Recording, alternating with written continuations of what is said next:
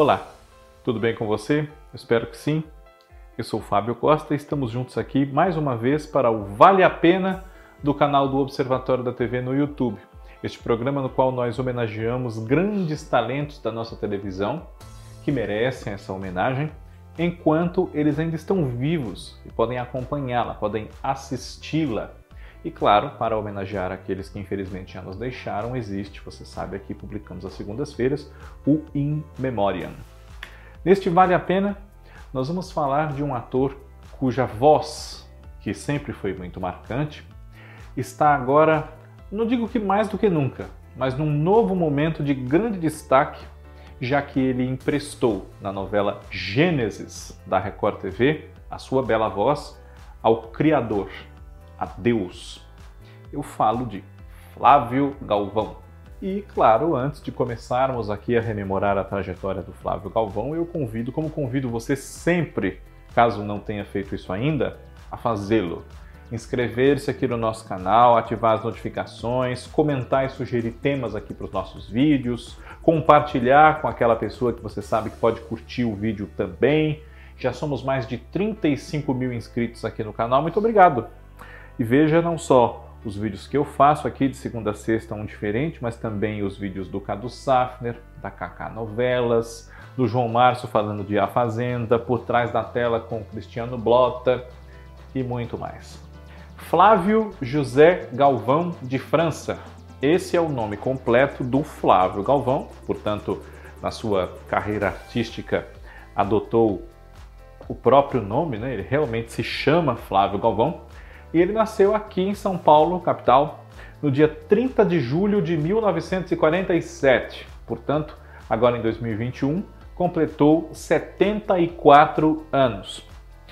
Desses 74 anos, Flávio passou cerca de 40 deles casado com uma outra grande atriz que sem dúvida merece um vale a pena logo mais, Elaine Cristina, sua colega de TV Tupi, que foi onde eles se conheceram no comecinho da década de 70.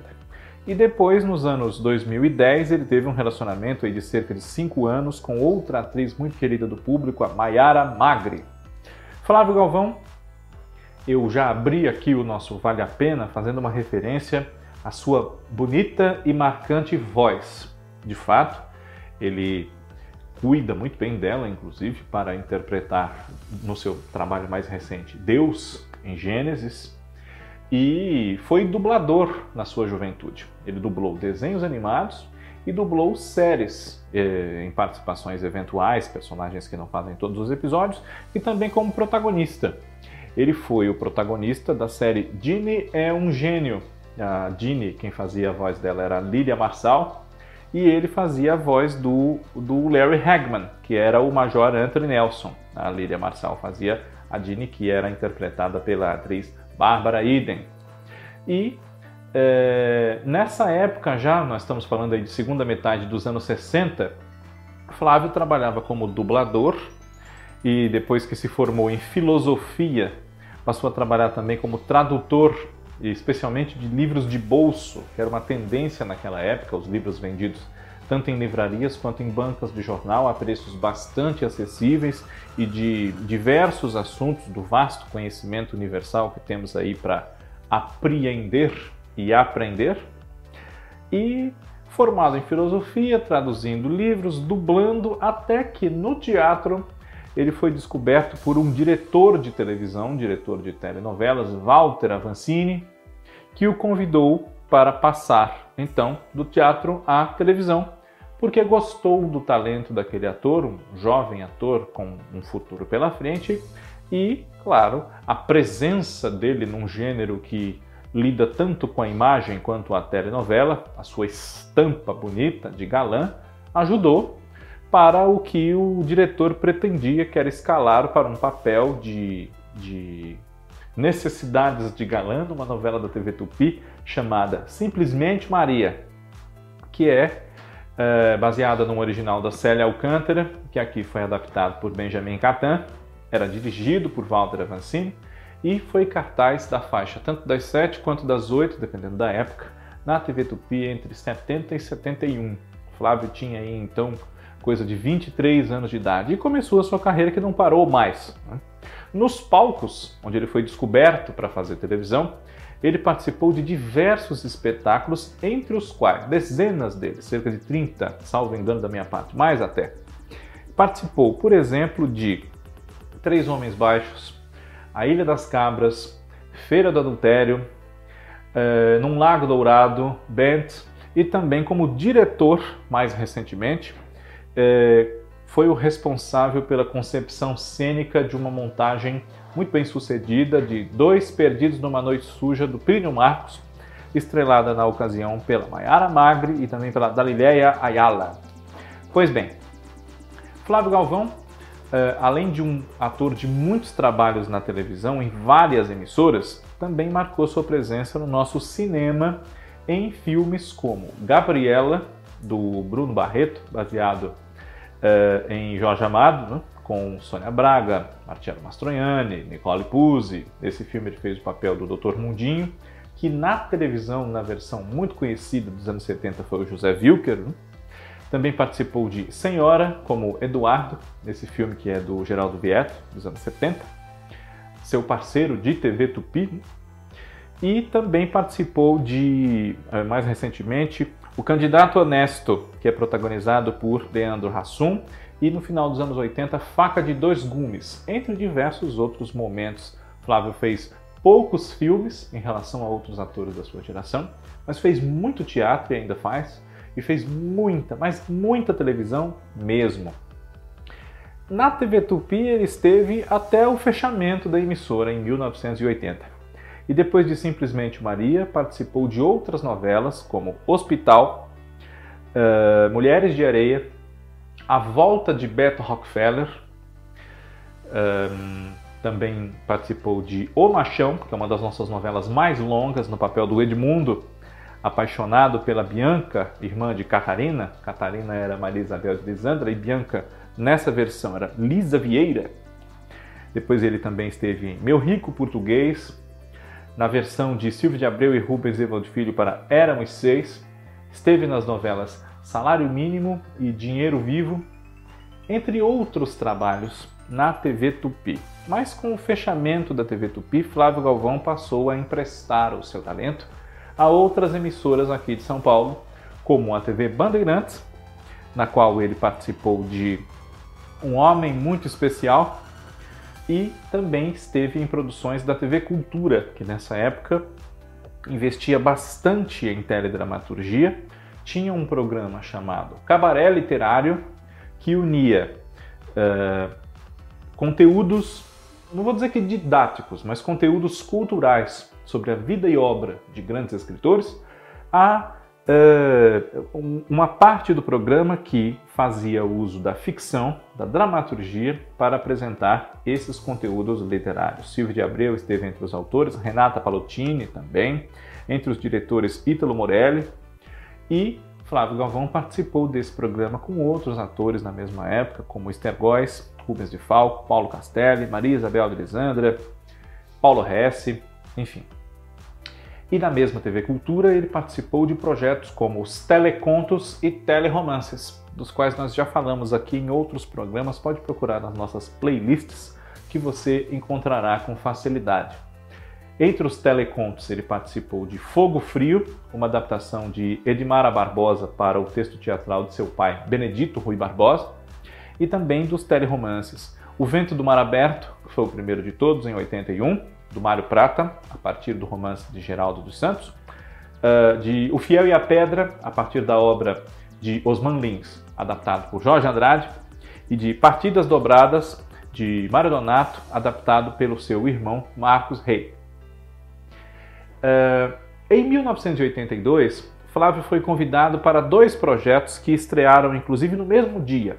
No SBT, a novela Destino, que foi a que ele optou por fazer. E na TV Bandeirantes, a novela Ninho da Serpente, que eh, ele declinou, não aceitou, e o seu papel, Dr. Samuel, ficou para Otton Bastos.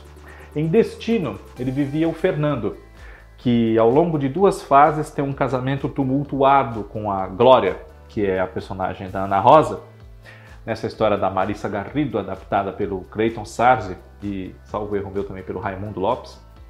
E além da, da, da do, do desaparecimento de um dos filhos do casal, eles têm a presença de Lorena, uma antiga namorada do Fernando que atrapalha esse casamento, quer separá-los, interpretada pela Tânia Regina. Depois, é, em 83, depois de fazer essa novela Destino no SBT, em 83, Flávio teve mais uma temporada breve até a TV Bandeirantes e participou da série Casa de Irene, de Geraldo Vieira, com Nair Belo, e também da novela Sabor de Mel, de Jorge Andrade. Não fez Ninho da Serpente, mas fez outra novela do autor, Sabor de Mel, no papel do Guilherme, que era um operário que se apaixonava pela, pela milionária, dona da, da fábrica, a dona Laura, a Sandra Breia, e o pai dele, o Pedrão, o Jean Francesco Guarnieri, também acabava se interessando por ela. Era uma mulher enigmática, muito encantadora, não só pela sua beleza, mas por uma aura de mistério que a envolvia. E depois disso, Flávio Galvão, enfim, ingressou no cast da TV Globo em 1984 como o Tito da novela Amor com Amor se Paga, que agora nós podemos rever ou ver pela primeira vez no canal Viva. Tito é dono de um restaurante que num passado recente foi armazém e junto da sua esposa Santuza, que era o papel da Wanda Stefania, tem um dia a dia de muitos conflitos, porque os dois têm personalidades muito distintas. Ele coloca a Santuza muito para baixo, fala sempre que ela tá de cara amarrada, e às vezes tá mesmo. É, fica falando que ela tá mal amanhada para arrumar a roupa, arrumar o cabelo, põe defeito em tudo que ela faz. E ela, de sua parte, perturba muito esse marido com uma perseguição, com um ciúme elevadíssimo, que às vezes é uma coisa só da cabeça dela mesmo. Então esse casamento tem arestas ali a serem aparadas, né? o casamento do Tito e da Santuza. E essa novela fez muito sucesso na época, é um dos grandes sucessos da novela das seis, de todos os tempos, não só da autora e não só dos anos 80. Um personagem equivalente ao Tito era o Lula, interpretado pelo Abraão Fak, na primeira vez que Ivani Ribeiro contou essa história na televisão, que foi na TV Tupi, numa novela chamada Camomila e Bem Me Quer, em 71. E depois, o Flávio Galvão foi escalado para um dos seus papéis mais lembrados pela geração que acompanhou essa novela. Ainda em 84, em novembro, estreou na faixa nobre da TV Globo a novela de Gilberto Braga, Corpo a Corpo, na qual ele interpretava, se agora em Gênesis ele foi Deus, em Corpo a Corpo ele era o Diabo. e um personagem muito marcante que deixou é, a cabeça do público bastante complicada, querendo entender se aquele diabo realmente existia, como ficou para muita gente que sim, ou se ele era só uma armadilha, uma tramóia da Teresa, a Glória Menezes, para se vingar do homem que a havia desprezado no passado, Osmar Antônio Fagundes, eh, minando seu casamento com a muito bem-sucedida Eloá, papel da Débora Duarte. E depois de Corpo a Corpo, Flávio Galvão seguiu fazendo outros trabalhos nos anos 80 na TV Globo. Ele foi o Atos, um piloto automobilístico muito ambicioso na novela Cambalacho, de Silvio de Abreu, em 86, um papel que inicialmente seria do Carlos Alberto Richelli. Uh, depois ele participou da novela O Outro, em 87, uma novela do Agnaldo Silva. Participou também de Tieta, em 89.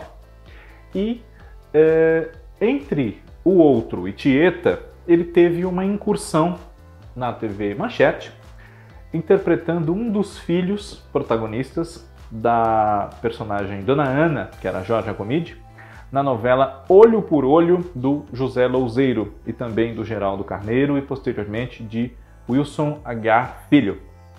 Em 89 voltou para a TV Globo, fez Tieta, o comandante Dário, é, uma pessoa um pouco contrária, um pouco não, bastante contrária ao progresso de Mangue Seco e de Santana do Agreste, e que tinha seus problemas, seus conflitos, problemas nem tanto, mas seus conflitos numa relação que poderia vir a ser e foi bastante aberta entre a sua esposa, a dona Laura, Cláudia Alencar, e a presença de outras moças, especialmente de uma, a Cláudia Magno, a Silvana, E é, em 1990, um pouquinho depois de Tieta, Flávio voltou para a TV Manchete e fez rapidamente lá uma minissérie, Escrava Anastácia, é, escrita por Paulo César Coutinho e dirigida por Henrique Martins.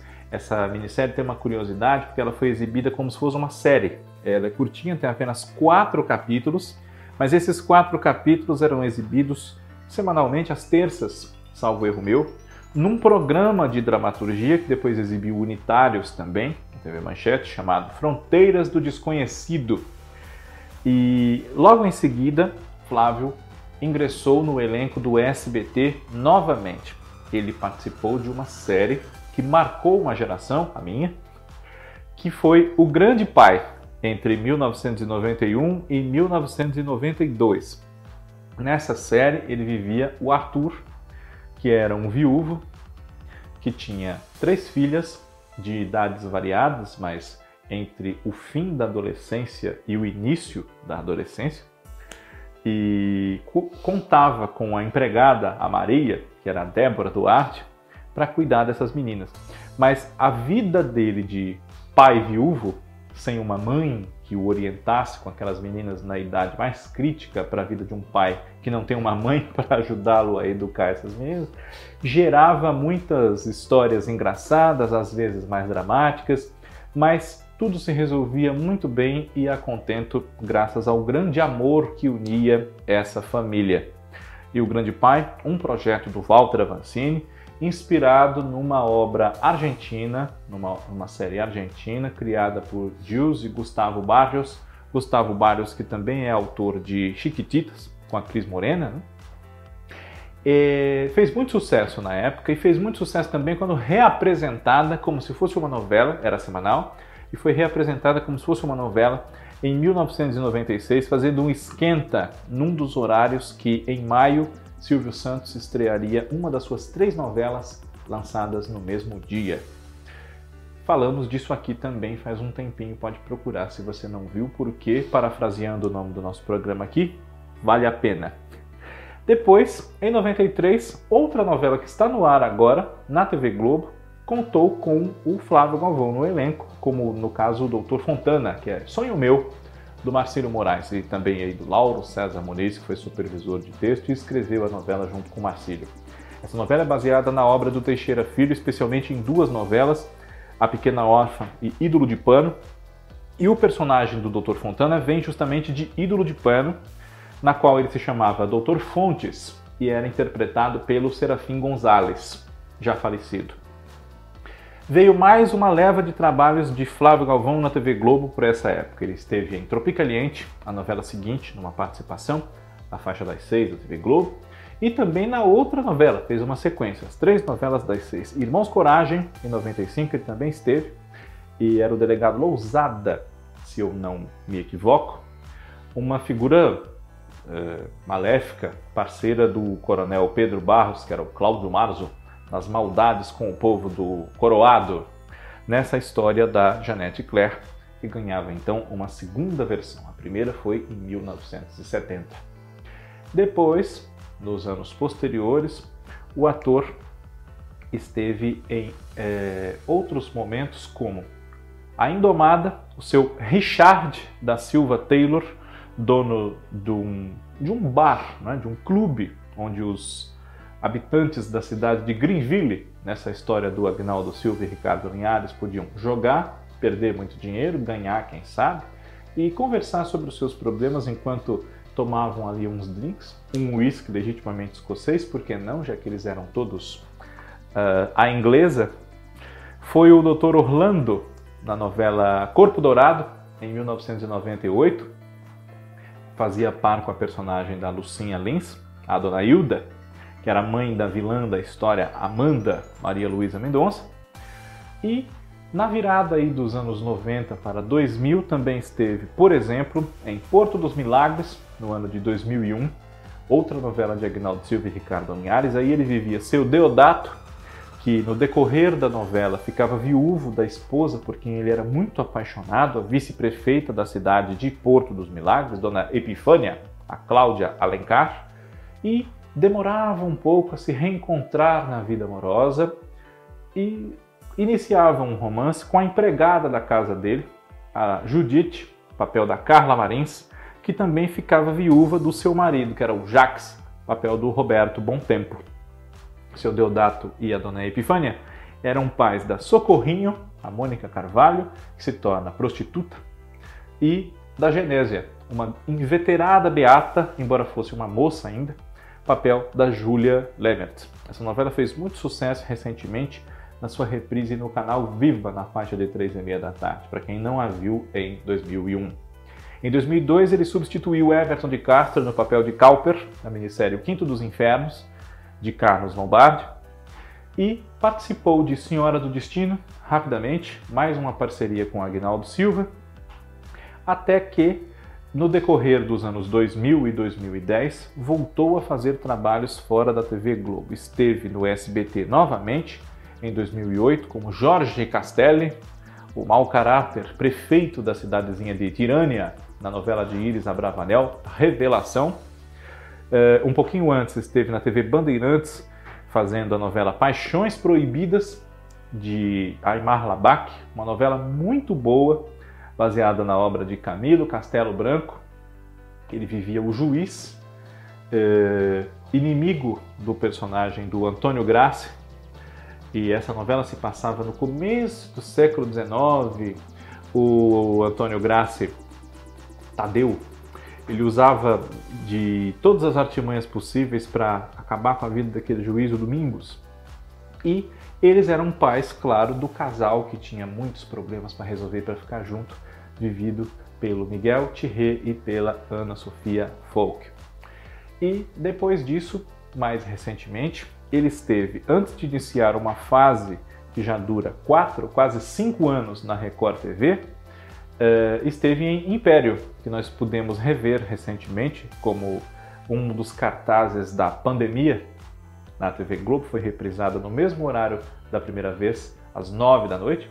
Ele foi o Reginaldo, dividido entre Jurema, a sua companheira do passado, Elisângela, e os problemas que eles tinham, e Tuane, a companheira muito mais moça que ele, com quem ele tinha as suas divergências, a Nanda Costa, quem fazia a Tuane. E depois, agora nessa fase mais recente na Record TV, ele esteve nas novelas Apocalipse, da Vivian de Oliveira, em 2017, na qual ele vivia o mentor espiritual, por assim dizer, do grandíssimo vilão mau caráter dessa história, o Ricardo Montana, que era o Sérgio Maroni. O personagem do Flávio era o cardeal Stefano, eh, da Igreja da Sagrada Luz, se salvo engano meu, né? e nessa novela parceiros é, de muito quilate compuseram o elenco, né? junto com o Flávio estiveram a Bia Seidel, Zé Carlos Machado, Lucinha Lins, Joana Fon, Norival Riso, os protagonistas que, além do Sérgio Maroni, Juliana Knust, Igor Hickley, eh, também havia nesse elenco a Nina de Pada, o Eduardo Lago, eh, um, um ótimo elenco realmente. Essa é uma novela que dessa leva bíblica, por assim dizer, não deu tão certo quanto outras. O maior dos sucessos é os Dez Mandamentos. Né? Mas uh, não fez muito feio quando reprisada agora também na pandemia, ainda fresca na cabeça do público da emissora. E entre Gênesis, agora sim, na qual ele deu voz a Deus, e, e Apocalipse, ele viveu Nabote, em Jezabel. Uh, Flávio Galvão, seguramente eu não falei aqui de várias coisas que ele fez, então você não estranha, o nosso tempo aqui é curto.